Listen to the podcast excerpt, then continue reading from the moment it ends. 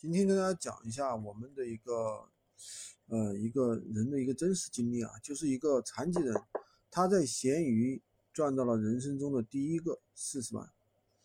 呃，他是怎么回事呢？他是一个残疾的，就是说一直是需要靠轮椅的啊。然后呢，是三十几岁吧，二十年当中一直在不断的和这个病例做斗争。刚开始的时候呢，纯粹是靠家里人给钱，对吧？然后呢，就是也没有任何收入，因为这种没办法去上班嘛，对不对？十岁的时候就，呃，就经常去看病啊，就得了这个比较重的病嘛，对吧？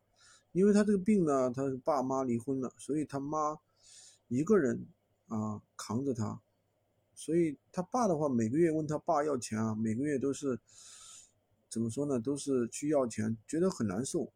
零九年和一四年两次动手术，然后呢，都是到手术的头一天晚上才筹到这个手术的医疗费。零九年的时候呢，已经休克在手术台上了，还下了病危通知书。当时的亲戚朋友都不会给他借钱，为什么？因为很简单，怕他还不起啊，对吧？就是在各种白眼、白眼啊、鄙视啊、同情当中去成长。其实。不怕有事儿做，就怕没事儿做，这是一直以来的一个状态。因为银行卡有钱，支付宝有额度，所以说不再那么焦焦虑了。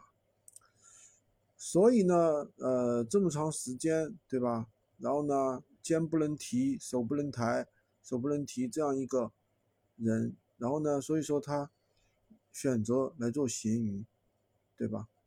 那么在通过一年的时间。